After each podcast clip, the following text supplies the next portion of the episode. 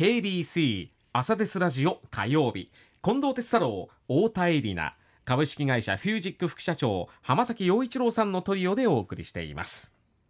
ではこの時間はコメンテーターの皆さんにニュースを深掘りしていただきますが浜崎さん今朝どんな話題でしょうか？はいあの今日はツイッターの話題をしたいなというふうに思ってるんですけども、まあ、朝からニュースで、まあ、X に変えるっていうふうに、まあえっと、話をしてたんですがもともと今日あの私自身あのこのツイッターについてお話をしようと思っていたんですね、うん、この X っていう社名が変わることは特に、えー、関係なく。でまあそれ何だったか、まあ、そのきっかけが何だったかというとですねあの2日前の23日にイーロン・マスクさんがツイッターを更新した時に日本語で日本語の漢字で「わびさび」っていう投稿したんですね。わびさびというあの人弁のわわびしいというと、うん。うん、寂しいっていう漢字2文字でわびさびって投稿したんですよ。うん、なんじゃこりゃということで、うん、あのまああのいわゆる、まあ、日本のユーザー特にですね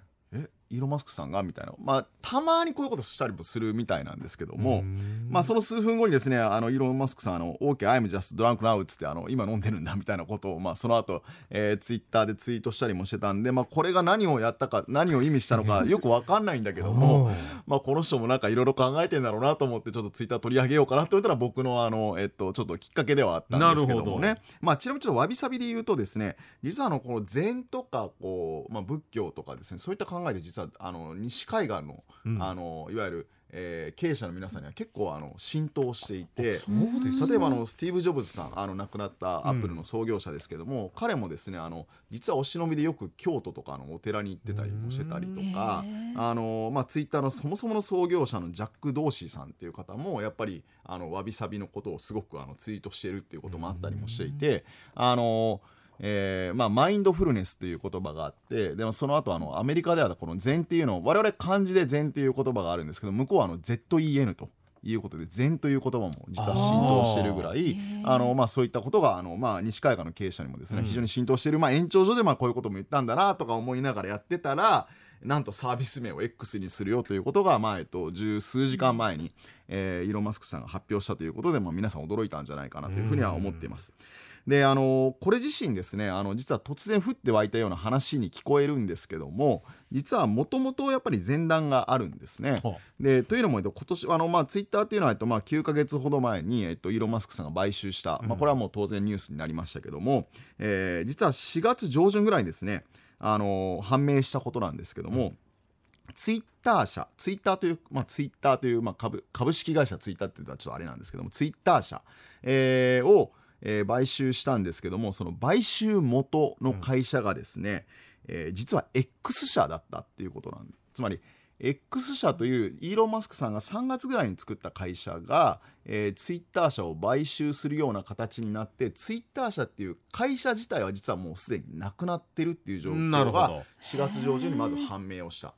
で買収した会社が X 社だったと。うんでサービス名はツイッターだっていうふうなまずこういう構造が実は出来上がったっていうことが、まあ、実は、えっと、なんかいろんな報告書でもすでに上がってきたっていうところがあった、でもこの時点でですね、まあえっと、何かこうあれこれ会社名とサービス名はもしかして一緒になるかもねっていうのは少し出てはいたんですよね。でその時にですね、あのー、このイーロン・マスクさんが、えー、どういうことを実は目指したいかっていうことであの中国の、えーと、テンセントっていう会社があるんですけどもが提供するあの WeChat というサービスがございまして、えー、この WeChat みたいなスーパーアプリっていうものを作りたいんだっていうことを、まあ、言ったんですね。うん、スーパーアプリってご存知ですか？いや知らん、まあ、アプリっていうのはね皆さんアプリ、はいはい、ここにスーパーがつくわけですよね。まあ、めちゃめちゃすごいアプリ。そうですね、できることが増えるみたいな。できることがそうそうありなちゃんいいこといいことですね。できることが増える。まさにそうなんですけどもあのこれスーパーアプリっていうのはですねもともといろんなこう構想として皆さん目指すところがあって要は一つのアプリでまあ、いろんな生活のあらゆるシーンに役立つサービスをもう統合したものなんですね。うんえー、例えばですけども WeChat でいうと WeChat でのチャットツール、まあ、LINE みたいなツールのなんですけども、うん、あの WeChat のようなこういわゆるコミュニケーションもできて実はこれは決済もいわゆる PayPay のような決済もできて、うん、銀行口座のようにお金の管理もできて、えー、っとまあ、ニュースサイトも読めてタクシーの配車もできてまあ、ウーバーみたいな一つのアプリで？一つのアプリの中にメニューがたくさんあってうん。そこで生活に役立つものもっと言うとですね、えっと小さなアプリを全部統合して大きなアプリに全部ひっくるめちゃったみたいなそんなイメージのこのスーパーアプリっていうのが、えーまあこうまあぞ俗に言うスーパーアプリでの存在をするんですけども、まあ、日本で言うとおそらくイメージとして近いのがこう PayPay と LINE がくっついたらそういう風になるのかな。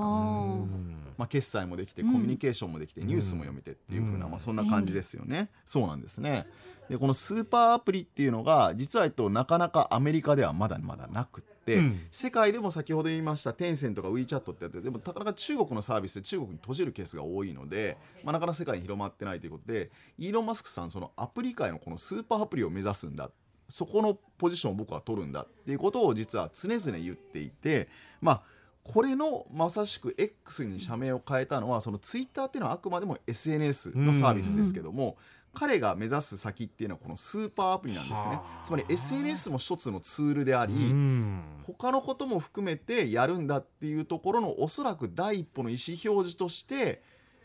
新しいサービス名に変えたんじゃないかってないうところがうんまあ意図かなというふうにはうん。思うわけなんですね。で思えばですねあのこの X っていうのは実はですイーロン・マスクさん実は今に始まったことではなくて実は思い入れがあってほ彼は24年前1999年う、うんに X.com っていうオンライン銀行を最初にあの彼が一番最初にビジネスをした時立ち上げてそその時も X.com っていう社名というか、まあ、サービス名。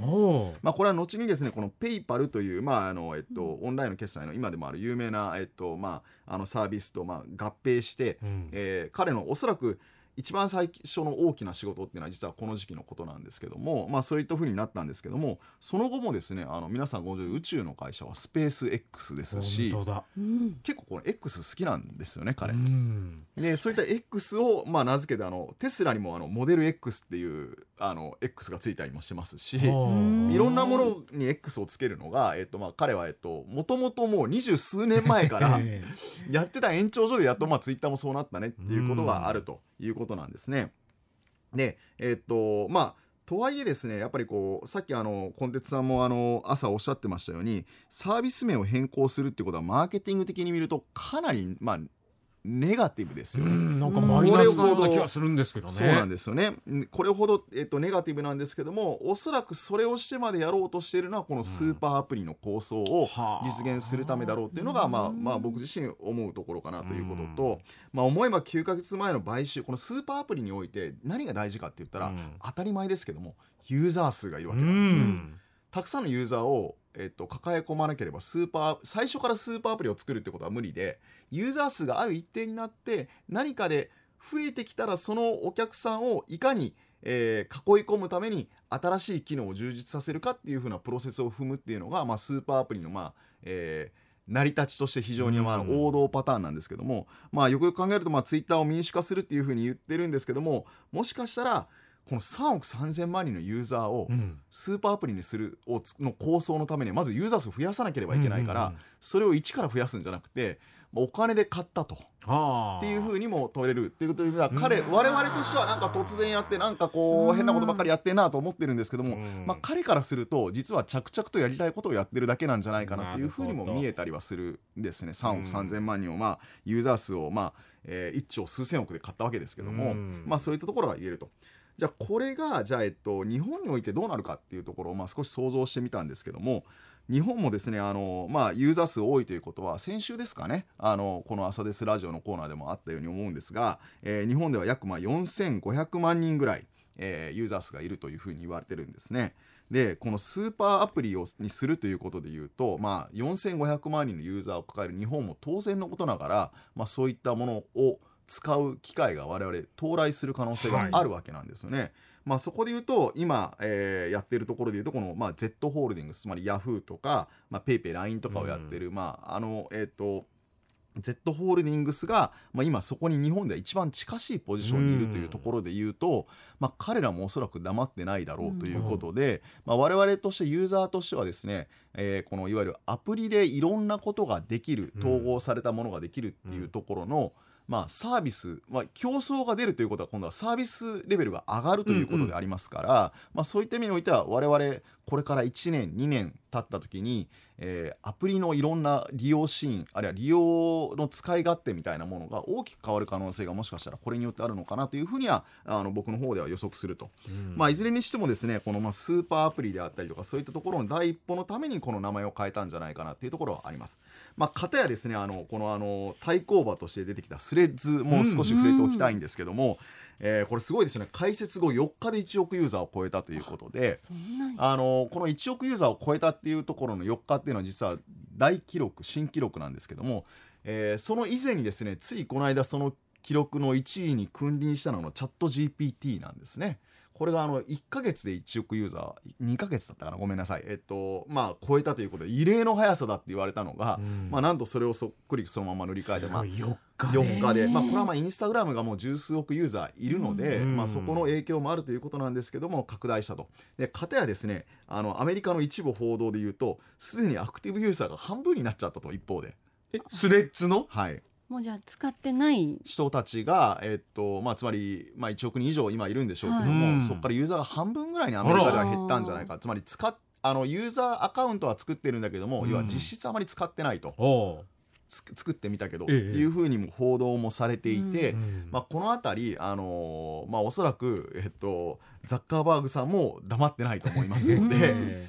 あの SNS の、まあ、いわゆるう巡る競争であとうんもう一つの軸としてはこのスーパーアプリを巡る競争っていうのが、まあ、これから少し目が離せなくなるなということと、まあ、これはあの特にスーパーアプリの方はですね我々のユーザーの生活にも非常に直結するようなものになってくると思いますんで、まあ、そこら辺もねあの今後も、えっと、随時アップデートがあったらここのコーナーでお話をしていきたいなというふうには思っている状況です。はい。ありがとうございました